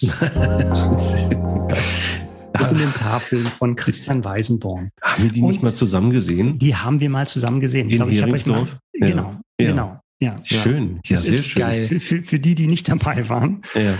Also, also auch VHS? Nee, das war schon auf DVD und ich kann auch gleich vorausschicken, DVD ist eigentlich die einzige Möglichkeit, diese Doku noch zu sehen. Die läuft ab und zu mal im, im Bayerischen Rundfunk und sowas, aber äh, jetzt nicht bei irgendwelchen Streaming-Plattformen. Es geht darum, dass der Dokufilmer Christian Weisenborn ähm, ein Jahr, wie er es in dem Titel verspricht, ein Jahr Uli Hoeneß und Paul Breitner begleitet und da wirklich richtig nah dran ist. Und es ist die Saison 78, 79, wo beide beim FC Bayern München spielen interessante Konstellation, weil Bayern steckte in der Krise. Die haben in der Vorsaison nur den zwölften Platz gemacht. Und das, nachdem sie ja Seriensieger im, im Pokal der Landesmeister waren, Mitte der 70er. Und danach ja auch wieder ähm, eigentlich dann so zu dieser Siegesserie angesetzt haben. Aber in dieser Phase, Ende der 70er, waren sie ziemlich schlecht. Und äh, hat er sich instinktiv oder durch Zufall die perfekte Saison ausgesucht, dieser Doku-Filmer, um dieses Projekt zu machen, weil er hatte halt Zugang zu, ähm, zu, den, zu den beiden Spielern, war im Trainingslager mit, war in den, in den Kabinen teilweise, war bei den Spielern zu Hause. Ähm, Trainingslager heißt auch dann tatsächlich, die haben ein Doppelzimmer geteilt, Uli ja, Hoeneß ja, und Paul geil. Breitner. Ja. Paul Breitner mhm. war ja, kam von, hat seine erste Saison wieder beim FC Bayern gehabt, äh, kam von Real Madrid, war also neuer Spieler, was ihn nicht gehindert hat, gleich im Trainingslager den, den äh, Trainer Lorand der Inkompetenz zu äh, bezichtigen und gleich da Stress gemacht hat. Äh, und also äh, tolle Figur, Paul Breitner, wirklich mhm. charismatischer Revoluzzer, mhm. zu dem ein Uli Hoeneß aufgeschaut hat, was man mhm. sich ja auch heute kaum vorstellen kann, dass er überhaupt zu irgendjemand aufschaut, außer zu Gott. Und äh, dann diese, diese Doppelzimmer-Atmosphäre, wo die beiden tatsächlich im Trainingslager sich da ein Ehebett teilen. Und ich habe nochmal Rücklauf gemacht. Das ist tatsächlich so, Uli Hoeneß geht untenrum frei, schlüpft er unter die Bettdecke. Das ist hammergeil. Und beide, der eine liest den Stern und der andere mhm. liest ein Buch und dann heißt es Gute Nacht und Licht aus.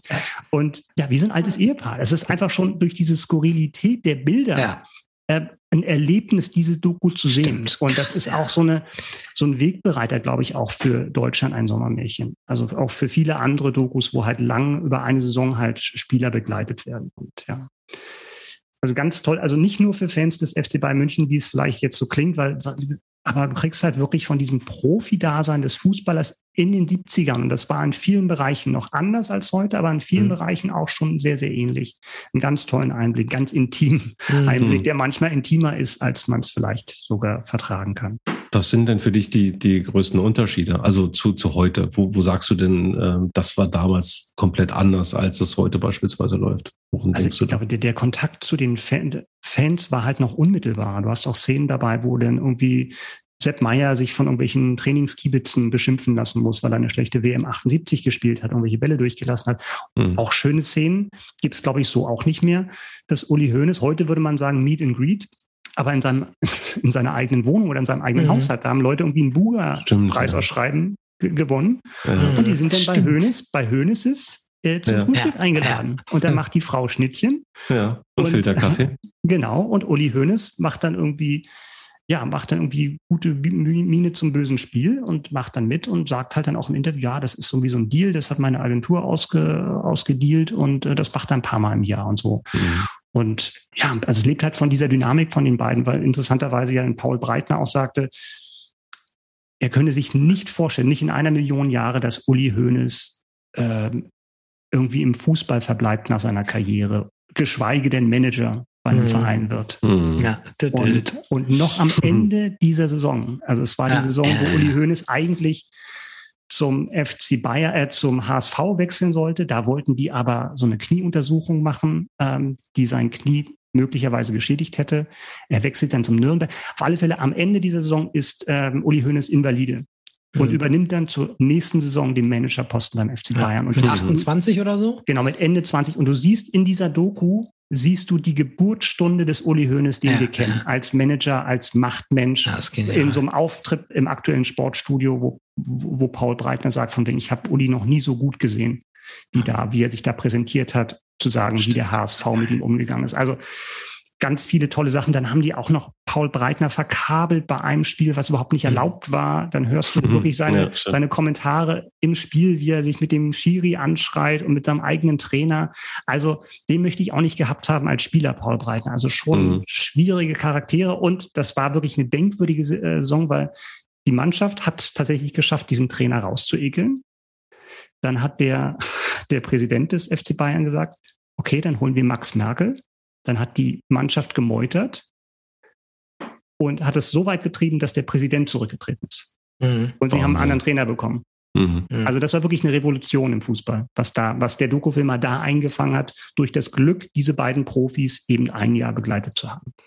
Also geile, geil, richtig geile Wahl, Micha. Ähm, wir haben den ja, ich habe den auch nur das eine Mal gesehen, als wir den zusammen gesehen haben und habe mhm da weiß noch, dass ich da mal das, das gibt es doch gar nicht, ja. dass es solche Dokumente gibt. Mhm. Und für mich ist es auch so ein bisschen so ein Zeichen der, also die Zeit in dem Sinne, dass diese alten Dokus, mhm. bevor die Medien, geschweige denn soziale Medien, äh, solche Größe erreicht haben, ähm, war da, glaube ich, auch noch eine andere Naivität drin, äh, sich bei sowas zu begleiten äh, ja. zu lassen und deswegen äh, nicht äh, Home Story oder wir gucken mal, wie Uli unter die Decke schlüpft oder sowas. Ja. Ähm, heute es ist im Grunde völlig undenkbar, weil da eine ganz andere, ähm, ähm, ganz anderes Bewusstsein bei jedem Sportler, bei jedem Akteur, jedem Menschen ja darüber ist, was ja. Medien machen, wie ich mich präsentiere, was sieht jemand anders. Ja. Und ich habe den Eindruck, damals war das noch gar nicht so da. Ne? Das, äh, und das ist halt das Einzigartige auch. Mhm. Das stimmt, aber man fragt sich natürlich schon auch, wie viel, also klar, ich glaube, du hast heute viel mehr gesteuerte Sachen, dass Sportler Dokus in Auftrag geben. Vielleicht kommt ja auch noch die ein oder andere hier die einen Auftrag geben und dann wird halt eine Doku über dein Leben gemacht und so. Und dann vielleicht hast du sogar noch den Final Cut und kannst bestimmen, welche Szenen mit reinkommen und welche nicht. Frage ist, ob Paul Breitner nicht auch damals schon hm. wusste, sich zu inszenieren und so. Das, ja. äh, das ist dann eine Frage, die man, glaube ich, immer stellen muss. Sobald du, äh, also das Doku wirklich das wahre Leben einfängt, glaube ah. ich, das, von dem Gedanken muss man sich verabschieden. Ja, Aber super war Micha. Vielen, ja. vielen Dank. Also äh, das, das Ding muss ich nicht unbedingt jetzt auch mal ja. wieder sehen. Also wie gesagt, oft äh, heißt äh, Profis ein Jahr mit Paul Breitner und Uli Hoeneß und kann man am einfachsten per DVD sich besorgen. Dann kommen wir auch schon zu Runde drei, kann das sein? Mhm. Ja. Ja, dann ist Dani wieder dran. Letzte Runde und in der letzten Runde nominiere ich The Last Dance. Mhm. Ja, schließe ich mich gleich mal an. Ah. Ja, also es ist natürlich so ein bisschen ähm, ich habe jetzt überlegt, wie, wie, wie mainstreamig darf man da irgendwie werden? Und jetzt habe ich auch gerade noch mal ein bisschen, bisschen drüber nachgedacht, als äh, Micha das Wort Auftragsarbeiten in den Mund genommen hat. ähm, für alle, die, die das jetzt nicht mitbekommen haben, wir reden ähm, über eine Dokumentation aus dem Jahr 2020, die sich rund um Michael Jordan und die Chicago Bulls dreht ähm, und diese Mannschaft durch die 90er begleitet, beziehungsweise ähm, dann äh, eben in der äh, ähm, Saison 97? 97, 98. 97, 98 äh, dann eben gipfelt, äh, was eben der, der, der letzte, der letzte große Sieg äh, dieser Mannschaft werden sollte in dieser, in dieser alten äh, Besetzung, äh, zu der wir sicherlich auch gleich noch kommen und ähm, deswegen äh, eben The Last Dance. Und das vielleicht gleich vorweggenommen, weil äh, der, der Dokumentation ja dann auch gerne der, der Vorwurf gemacht wird, dass sie, dass sie eben sehr nur auf, auf Michael Jordan guckt und, und vielleicht auch andere starke Spieler dieser Zeit. Äh, also natürlich allem voran auch Scotty Pippen, ähm, der da möglicherweise ein bisschen zu kurz gekommen ist. Ähm, und dann gibt's dann noch viele weitere, ähm, wie, wie, wie Dennis Rodman beispielsweise, Tony Kukoc äh, etc. Mm, also es dreht sich natürlich schon sehr, sehr stark eben um, um Michael Jordan, sicherlich der äh, bekannteste, beste Basketballspieler aller Zeiten. Wobei auch beste, das kann man sich sicherlich auch in verschiedenen äh, Kategorien relativieren. Nee. Nee. nee, das, das, ähm, nee also, kann man nicht. Kann man nicht. Das relativieren äh, wir heute mal nicht. Genau. Aber ich habe ich hab eben schon so ein paar so, so ein paar Größen doch Dirk oder wie? An wen dachtest du noch nicht? Ich habe eben schon so ein paar Größen aufgezählt und ich kann, ja, ich kann ja mal weitermachen, auch über die Chicago Bulls hinaus. Also wenn man auch an, an Charles Barkley, Carl Malone denkt, ähm, an, an, an Reggie Miller, an ja. ähm, Magic Johnson, viele, viele äh, Typen, also Magic Johnson sicherlich noch mal ein paar Jahre früher, aber ähm, viele Typen, die damals einfach diese, diese Liga ausgezeichnet haben und auch auch da wieder, mit dem bin ich aufgewachsen. Ja, also ähm, in, in den 90ern im Teenageralter gewesen und äh, das, das war halt Faszination pur. NBA, diese Typen, wenn man sich für Basketball interessiert hat, dann äh, ja, sind das, sind das Legenden.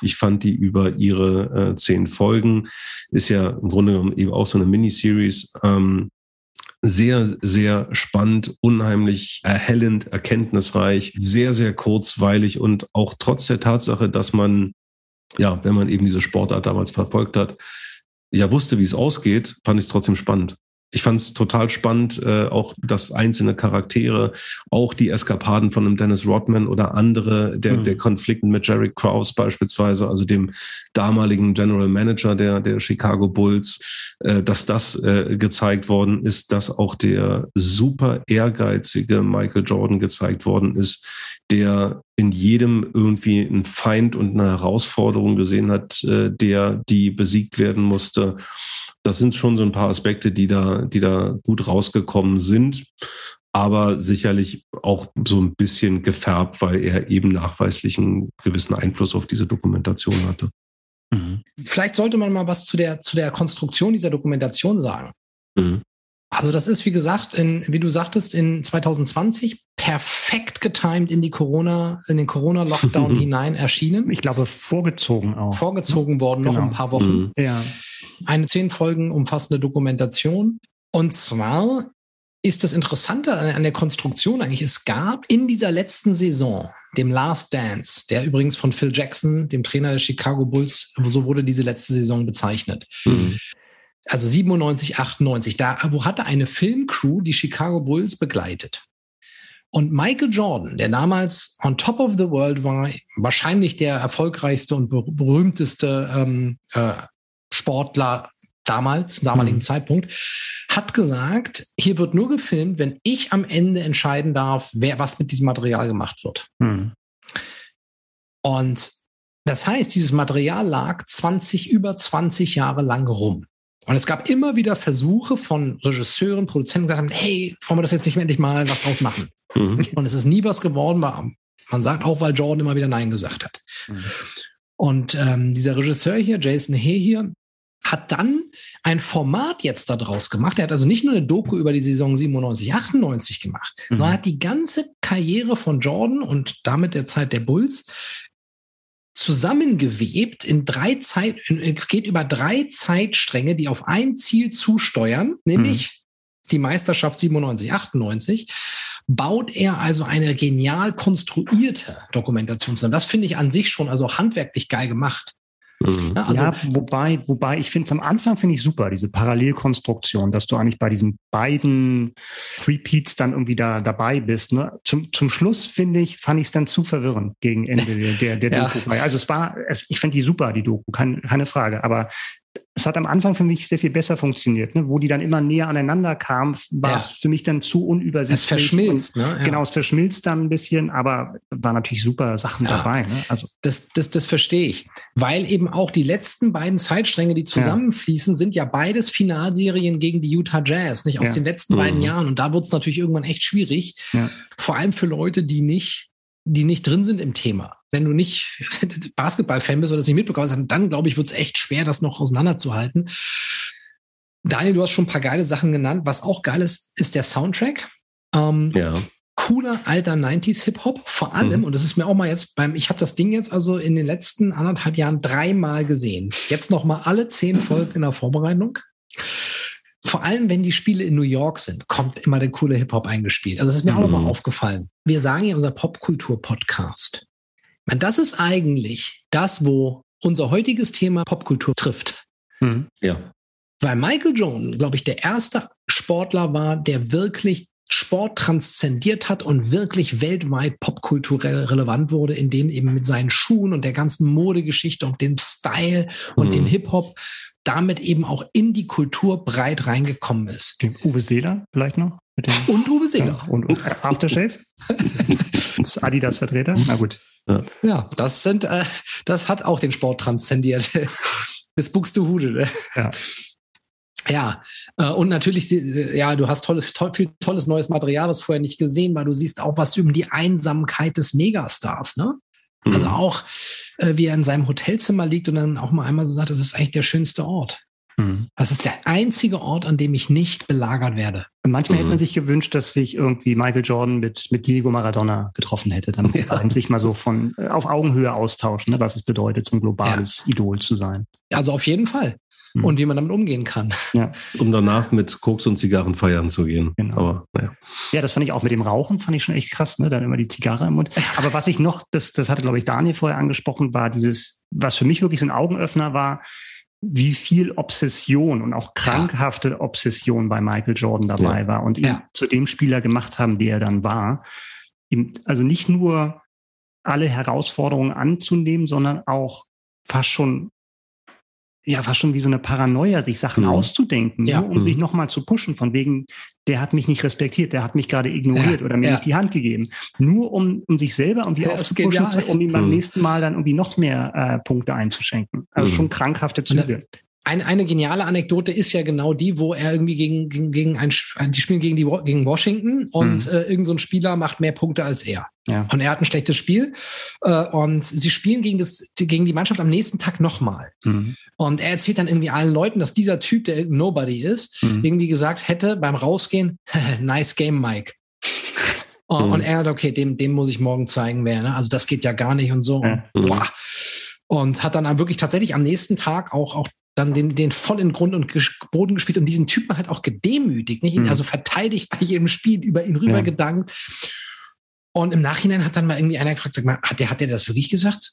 Und, und Jordan sagt, nee, nee, habe ich mir nur ausgedacht, ich brauchte die Motivation. Mhm. Das ist so, ne, diese krankhafte ja. Geschichte. Aber noch dramatischer wird es eigentlich. Man sieht ja in der Dokumentation Jordan auch immer wieder in Interviews jetzt quasi, mhm. wo er dazu Stellung nimmt. Mhm. Und wo es dann eben auch darum geht, wie seine Teammates über ihn reden. Und auch nochmal also einer sagt, glaube ich, auch irgendwie so, lass uns mal ganz ehrlich sein, Michael Jordan war ein Arschloch. Hm. Und äh, der war eben auch hammerhart gegen seine Mitspieler. Ne? Ja. Und ähm, ja. das spielen sie ihm dann vor und er sitzt dann da im Interview und sagt halt, ja, ich habe dem Gewinn alles untergeordnet. Mhm. Alles. Und habe das von allen Mitspielern erwartet. Und wer da nicht mitgehen konnte, der konnte nicht mit mir gehen. Und dann siehst du aber, wie ihm die Tränen kommen, wie, mhm. wie, wie, diese, wie, wie diese Manie, also in ja. ihm selber nicht nur eine unkritische Manie, mhm. sondern wieder auch was ist und, mhm. und er dann wirklich auch in die Kamera sagt, Abbruch. Mhm. Das ist schon eine Nummer, die, äh, ja, Gänsehaut irgendwie drüber reden mal, glaube ich. Ja, müssen wir, müssen wir, müssen wir mal drüber reden. Und übrigens mal jetzt zum Thema deiner vorherigen Nominierung und Uli Hoeneß in der Privatwohnung. Ja. Jordan sitzt ja da auch in einer Wohnung. In, einer Wohnung, ja. ja. Es ist nämlich auch nicht seine. Nee, nee, genau. Und ich glaube auch nicht, dass die wie bei Uli Hoeneß dann irgendwie auch aus Versehen mal gucken, ach, wie sieht's denn eigentlich bei Hoeneß im Schlafzimmer aus? Was, genau. durchaus, was durchaus drin war da. Bei, bei Hoeneß ja. unterm Sofa. Wir haben ja beim, wir haben ja beim Buga Preisausschreiben gewonnen. Da wird das da wohl mit drin sein, dass ich da auch mal gucken kann, ob die Wäsche gemacht ist. Ja. Ja, nee, also die, ja. da sieht man so bewusst den Unterschied, dass er auch gesagt hat, wir, wir drehen das in einem nach Privathaus aussehen, also in hm. einem Privathaus, ja, aber es ist nicht meins, Privatsphäre. Ja. Mhm. Und wenn man das, wenn man mal so ein paar ähm, Momente, das wird ja auch gezeigt, sieht, wie er, wie dieser Mensch ja gar nicht mehr in Ruhe gelassen wird mhm. von den Massen. Also das ist wirklich, mhm. für mich ist das ganz creepy. Ja. Ähm, sich vorzustellen, man wäre das und du, egal wo du hinkommst, es sind ja nicht einzelne Menschen, es sind Tausende. Ja. Ja, insofern interessante Parallele ne, tatsächlich zu Maradona. Ne? Ja. Also ähm, du, du bist halt, du bist halt äh, 24-7 im Fokus und ja, hast keine Privatsphäre, kannst nirgendwo hingehen, du kannst dich halt in deinem Hotelzimmer einschließen und ja, versuchen irgendwie zur Ruhe zu kommen. Was ich auch echt spannend fand, dass wir ja, im Grunde genommen 25, 30 Jahre nach diesen ganzen Ereignissen, dass wieder derart darüber diskutiert wird, weil es eben eine neue Aufbereitung gibt, weil es einen Zusammenschnitt gibt, weil es sehr viele O-Töne gibt, weil Menschen sich damals wie heute zu diesen ganzen Ereignissen und ähm, auch persönlichen ähm, Streitigkeiten und Auseinandersetzungen eben geäußert haben. Und mhm. das finde ich irgendwie spannend, jetzt gerade im, im, im letzten Jahr dann wieder so ja, so 90er-Vibes äh, zu bekommen, ja, mit so einer, mit so einer Serie und ganz viel einfach aus einem neuen Blickwinkel betrachten zu dürfen und gleichzeitig, ja, da wiederhole ich mich, eine der geilsten Sportarten ja. der Welt genießen Ga zu dürfen. Ganz viel geilen Basketball zu sehen. Ja. Mhm. Das heißt, das interne Punktekonto, wie viel Basketball-Dokus hatten wir bisher und wie viel Fußball-Dokus? Ich glaube, es steht 3 zu 3. 4 zu 3 schon für den Fußball. 4 zu 3 für den Fußball. Okay. Oh, Micha, du musst jetzt nachziehen. Ich müsste eigentlich jetzt eine Basketball-Doku wollen, ne? um da den Ausgleich zu schaffen. Aber. Mache ich nicht. Mache ich nicht, nein. Meine Top 1 ist eine Fußball-Doku und die heißt Schwarze Adler. Ja. Mhm. Super. Mhm. Ja. Und da kann man vielleicht auch überstreiten, können wir vielleicht später machen, ob das tatsächlich streng genommen eine Sportdoku ist. Ja. Es geht darum, ähm, wie fühlt sich eigentlich an, in Deutschland als dunkelhäutiger Deutscher das deutsche Nationaltrikot der deutschen Fußballnationalmannschaft zu tragen. Also das weiße Trikot mit dem schwarzen Adler, den dann auch der, der Doku den Titel gegeben hat. Und der Dokufilmer Thorsten Körner hat dafür äh, mit, mit Zeitzeugen gesprochen, eben mit Fußballern, die in dieser Situation waren, also mit, mit Asamoah, mit Patrick Omoyela, mit Kakao, aber auch mit, mit Pionieren in der Hinsicht, mit Erwin Kostede, der der Erste war in den 70ern und auch, ähm, auch mit Steffi Jones gesprochen. Jimmy Hartwig, also ganz, ja. ganz spannende Leute. Und was die Doku auch macht, ist tatsächlich gerade am Anfang, ist mit, mit Zeitdokumenten aus dieser noch jungen Bundes die sind krass. Bundesrepublik zu sprechen. Genau, also da das war das erste Mal, wo es mir echt den Atem verschlagen ja. hat, weil es kommen dann Sachen, wo es darum geht, wie war eigentlich das, das Ansehen von dunkelhäutigen Menschen. Es waren ja teilweise dann auch ähm, Einwanderer, aber auch zum Beispiel Kinder von, von, äh, von Alliierten. Mhm. Erwin Kostede ist da so ein Beispiel, äh, ich glaube 46 geboren. Ja, und dann zeigen sie halt Ausschnitte von Reportagen damals, ne? wie ja. es ist, als, als dunkelhäutiges Kind aufzuwachsen, wo dann auch Dokumentarfilmer in den 50er, 60er Jahren, die eigentlich einen Anspruch hatten, das aufzudecken, aber wirklich dann so eine Fragen raushauen von wegen, haben Sie schon mal überlegt, Ihr Kind, Ihr dunkelhäutiges Kind oder gemischtrassiges Kind äh, zum Zirkus zu geben? Wäre es da nicht besser aufgehoben? Und das jetzt Krass. nicht irgendwie als Satire, also ganz nee. heftige Sachen. Die, die unbewusste Haltung, zu da, hm. die dadurch zum Ausdruck kommt, das ist das hm. Erschreckende. Ne? Genau, was ja. weil du gerade sagst, sie versuchen es eigentlich ja dokumentarisch ja. und dann, ja. ja. Ja, krass. Oder auch im aktuellen Sportstudio, ne? Die Anmoderation. Ja, Alter ja. Schwede, ey. Und selbst ja. mit Johannes B. Kerner noch. Also ist noch gar nicht, so, selbst da waren noch Dinge dabei. Oh. Das, das, stimmt. Also das ist ja auch mit, es geht natürlich dann auch bei, bei späteren Spielern um Anfeindungen aus dem Publikum, ne? Und dann was du gerade sagst, ist noch gar nicht so lange her. Ne? Da hieß es nicht von wegen, da wurden Spieler rassistisch beleidigt. Ne? Da hieß es nur, es gab Krawalle auf den Tribünen oder sowas, ne? Oder irgendwelche ja. Schmähgesänge. Ne? Aber es wurde lange Zeit tatsächlich nicht so verurteilt. Ne? Und dann eben nochmal zu sagen, das sind Leute, die, die wirklich sehr viel auf sehr viel verzichten, sehr viel unterordnen in ihrem Leben, um sich diesen Traum zu erfüllen, für ihr Land zu spielen. Und dann wird durch einen Teil der, dieser Bevölkerung kriegst du eigentlich nur einen Tritt ins Gesicht oder einen Tritt in den Arsch und dir wird ins Gesicht gespuckt. Ja. Und das zu verarbeiten von wegen, ähm, eine Spielerin sagt es auch von wegen, ich, ähm, ich bin total stolz auf dieses Land, aber es macht es mir manchmal super schwer. Ja. Und die dann auch wirklich dann in, in Tränen ausbricht beim Interview, weil sie das nicht geregelt bekommt. Und eine Szene, die mir total an die Nieren ging, die hatte auch gar nicht so viel mit Fußball zu tun, sondern wenn du hörst, wie, wie Erwin Kostede, der wie gesagt, Mitte der 70er, Anfang der 70er dann so die, der erste äh, dunkelhäutige Spieler war in der deutschen Nationalmannschaft, wenn der erzählt, wie er als Kind äh, versucht hat, mit Kernseife sich ja. das Gesicht ja. zu waschen, um, so um, ähm, um weiß zu werden. Das ist echt richtig. Ja. Mhm. Also ich muss sagen, was, was, also ich finde das eine super Wahl, Micha. Ich habe den auch auf der Liste gehabt. Ähm, aber da ich ja heute meinen, da ich ja heute gute Laune machen wollte, ich, ja. dann ging das nicht. Hm. Ähm, weil er hat mir schon ganz schön auf, auf, äh, auf den ja. Magen geschlagen. Ja, ähm, neben diesen offensichtlich, also für mich offensichtlichen Rassismus, den es, mhm. den ich seit ich Kind war miterlebt habe, hier, wenn, wenn in Rostock oder was weiß ich, irgendwo Menschen äh, ähm, anderer Hautfarbe mit Bananen beworfen wurden oder Affengeräusche gemacht wurden. Das war ja, das habe ich schon immer, immer wahrgenommen. Aber was mir jetzt nochmal klar wurde, war eigentlich vielmehr der subtile, mhm. breite Rassismus, in der, der, der eben nicht von den Nazis oder so kam, sondern mhm. eben von normalen Leuten, die äh, Journalisten, die eine Frage stellen. Wie mhm. zum Beispiel die erste Frage zu so jemandem, wo kommen sie dann eigentlich her? Mhm. Und ich weiß nicht, ich glaube, es war der Jimmy Hartwig oder, oder einer sagte dann so, Na, ich bin hier, oder sie, das war, das war die eine Spielerin, glaube ich. Ich, ich krieg's nicht mehr genau zusammen. Ja. Jedenfalls die Antwort war dann, na, ich bin hier in Bochum geboren. Also. Ja. Ja, wo, sie, wo, wo kommen sie denn jetzt eigentlich her? Achso, auch aus Gelsenkirchen. Nein, wo ihre Eltern herkommen. Ah, die kommen ja, genau. aus Aachen. Ja, der, also, nee, nee, das war, das war, äh, die Eltern kamen aus Ghana. Wer, wer, wer, ähm, Tony ja. Baffo, ne, glaube ich. Genau, Tony Baffo, genau. Ja, ja, genau.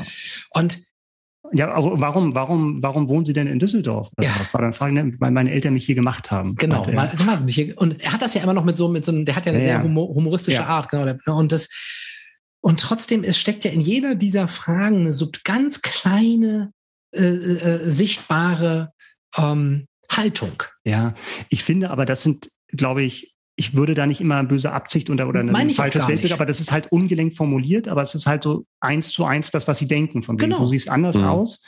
Ähm, ich glaube, das dauert noch ganz, ganz lange, bis man das für, für, für normal annimmt. Ne? Und da sind wir, glaube ich, immer noch nicht, dass du halt immer ja. noch die, die, die Migrationsgeschichte versuchst zu erörtern oder zu dir zu erklären. Das ist halt noch nicht so, also wir sind noch, noch lange nicht so weit, aber wenn man sich mal anschaut, wie es in den 70ern und 80ern irgendwie, ja. wie, wie dann auch schwarze Fußballer, wie du schon sagtest, angekündigt wurde, ne? Und wie wenn mhm. eine, eine ich glaube, es war eine, eine Jamaikanerin, ja, die auch das, das Tor des krass. Monats geschossen hat, die dann irgendwie ähm, mit, mit irgendeinem Vico Toriani-Lied von wegen äh, äh Schokobraun. Ja, Schokobraun und äh, wunderschön und Schokobraun oh, sind ja. alle Frauen aus, aus Kingston Town und sowas. Ja. Also hammerhart. Das, das, das, das ist aber wirklich äh, ja, krass.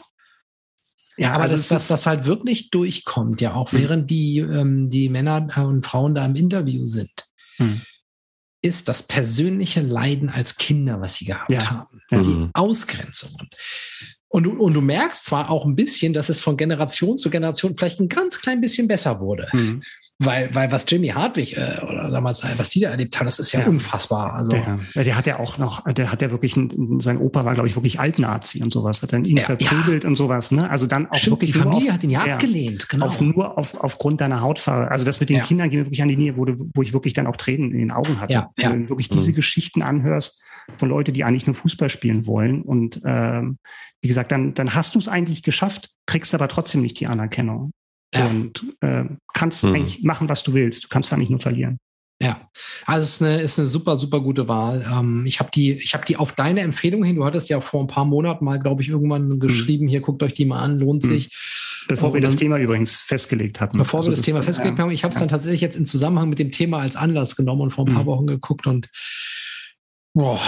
Ja, ich ärgere ja. mich jetzt tatsächlich, dass ich, ähm, dass ich häufiger drüber gestolpert bin, über, über das Cover sozusagen dieser, dieser Doku, ähm, aber es dann leider Gottes nicht geschafft habe, sie zu sehen. Aber das wird genauso wie die Schachdoku nachgeholt. Mhm. Weil das ja klingt in der Tat eben sehr, sehr bewegend und ähm, ich habe eben mehrmals gedacht, man, man kann es sich leider so gut vorstellen. Also mhm weil, ja, Micha, du, du, hast dazu alles gesagt, du hast völlig recht. Ähm, wir, wir sind da immer noch nicht so weit, wie wir eigentlich sein könnten. Und ähm, äh, es immer noch heutzutage viel zu viele Fragen, die irgendwie versucht, diese eben, wie, wie, du sagtest, Migrationsgeschichte zu erklären, gibt, wo man sagt, ja, eigentlich, eigentlich ist es überflüssig. Ne? Mhm. Ja, und auch ähm, und auch diese expliziten Dinge, da ist man, glaube ich, jetzt auch wieder ein paar Schritte weiter, aber immer noch nicht weit genug, ähm, wenn es darum geht, mal konkrete Handlungen zu bestrafen. Auch mhm. aus, also wirklich auch, auch vereinsseitig beispielsweise. Mhm. Wenn man, wenn man, wenn man sieht, was da teilweise in einigen Stadien, Cottbus und so weiter abgelaufen ist, im Grunde hätte man sagen müssen, passt mal auf, Leute, das war's mhm. jetzt erstmal für die nächsten zehn Heimspiele. Hier ist mhm. Ende im Gelände.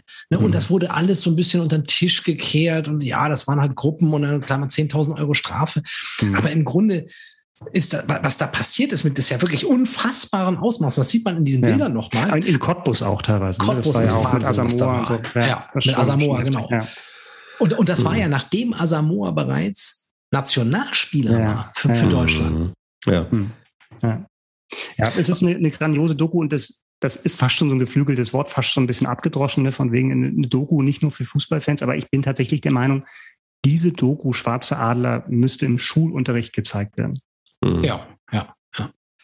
Meint ihr, dass dieses Thema, wenn, wenn wir jetzt mal ähm, so den, den etwas größeren ähm, Überbegriff Respekt äh, nehmen, dass dieses Thema ähm, gerade im Fußball eine besondere Rolle spielt?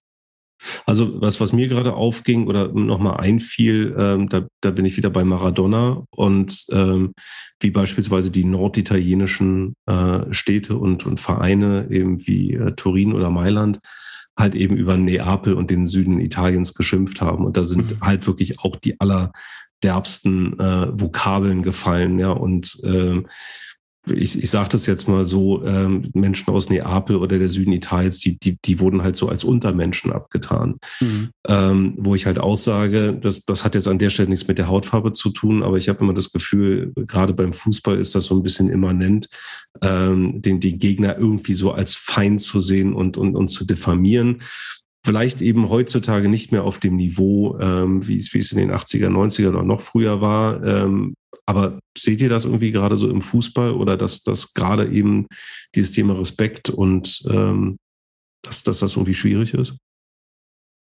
Es ist halt so eine große Sportart, ne? wo du halt eine große Fangemeinde hast und da halt dann auch anteilsmäßig wahrscheinlich auch sehr viel mehr Idioten. Ne? Also das mhm. ist, ja, stimmt. ich glaube, das ist eine statistische äh, Frage. Ja. Genau. Ja. Ja, aber es ist auf jeden Fall etwas, was wahrscheinlich ist der, ist der Fußball eher ein Spiegel der Gesellschaft als jetzt Basketball oder sowas, zumindest in Deutschland. In Deutschland oder, ist Basketball ja eine Nischensportart. Oder, oder Schach. oder Schach, genau. Ja. Schachfangesänge. Ja. Aber ich meine, wir, wir haben ja ein ähnliches Ding gerade in, in England gehabt. Ja. Ne, bei, der, bei der letzten, ja. der letzten EM und, so, oder ja. bei der letzten EM, ähm, wo dann wirklich auch die, insbesondere die schwarzen Spieler nochmal auf eine ganz andere Art und Weise hm. ähm, als nicht als Engländer bezeichnet wurden, da von den englischen Fans und mhm. auch rassistisch mhm. äh, angegangen wurden, äh, nur weil die Mannschaft hat verloren oder schlecht gespielt hat. Ähm, also es ist schon etwas, was sich da zeigt in jedem Fall. Mhm. Und ich meine, man muss sich das, was ne, also mir, mir, tut das so weh, man muss sich ja mal in diese Menschen reinversetzen. Ja. Die haben überhaupt keine Chance. Egal, mhm. was du machst, das spielt ja gar keine Rolle. Du wirst in jedem Fall. Und mhm. auch mit Boateng gab es ja nochmal diese Geschichte, äh, wo Dem das Thema aufkam, wer will sein Nachbar sein. Ja. Mhm. Ja. Ich kann schon verstehen, dass du gesagt hast, das würdest du jetzt nicht auf die Nummer eins setzen, alleine deshalb, weil es dann irgendwie ein Downer wäre zum Ende der Sendung. Aber ich habe einen Lichtblick bei der Doku. Äh, und zwar Kameramann ist Johannes Imdahl. Und woher kennen wir Johannes Imdahl? Er hat die Kamera geführt bei Stromberg. Ah, das ist so, doch so schließt sich der Kreis. Ja, das war meine Nummer eins. Schwarze Adler gibt es auf DVD und bei Amazon Prime Video. Ja. Sehr schön, sehr schön. Ja. Und dann sind wir schon beim Feedback. Ja. Weil wir haben ja einige Zuschriften bekommen, gerade wir zur haben, letzten Folge. Wir haben, wir haben so ein paar Zuschriften. Und es ging nicht nur um Daniels Regelauslegung, sondern es ging um die Folge an sich. Es ging um die Folge an sich und unsere treue Hörerin Mandy hat äh, beispielsweise mir äh, beigepflichtet, was den Buena Vista Social Club angeht. Also das kann man ja auch mhm. mal, man muss ja nicht immer nur auf die Nummer eins gucken, man kann ja, ich habe ja zwei andere Stimmt. Dinge auch genannt, ja. Genau.